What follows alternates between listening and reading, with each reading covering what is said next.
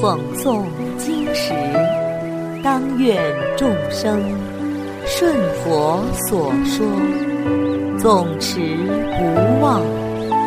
若说法时，当愿众生得无尽变，广宣法要。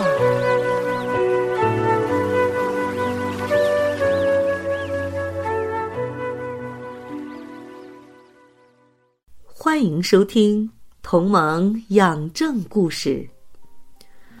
不药而愈的阿育王。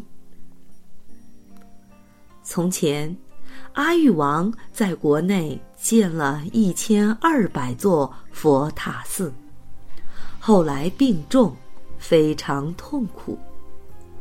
有一位修道的沙门前来探望阿育王。阿育王见到之后，悲伤难忍。沙门安慰说：“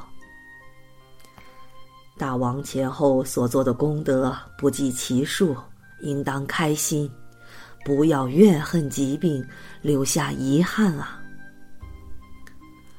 阿育王非常感慨说：“唉。”即便是马上要死了，我也没有什么怨恨。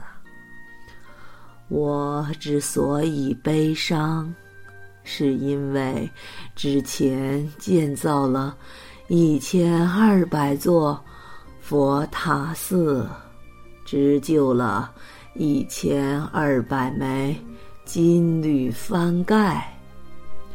本来准备亲手为塔寺悬挂幡盖、散花供养，可是现在物品才准备好，而我却得了重病啊！恐怕来不及完成我最后的愿望，就要离世而去。所以觉得悲伤啊。沙门说：“大王这个发心很好，请大王两手当胸，恭敬合十，一心观察。我让大王见到国内所有佛塔寺。”随即，沙门现出神足通。一千二百座佛塔寺都呈现在阿育王面前。阿育王见了之后大为欢喜，重病就痊愈了。阿育王为完成自己的愿望，取来金幡挂在佛塔上，金花洒在佛塔上。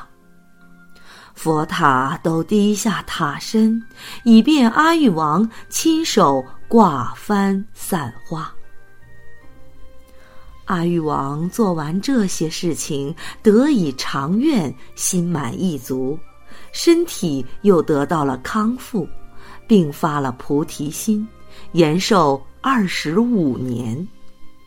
后来，阿育王继续做诸功德，得。不退转。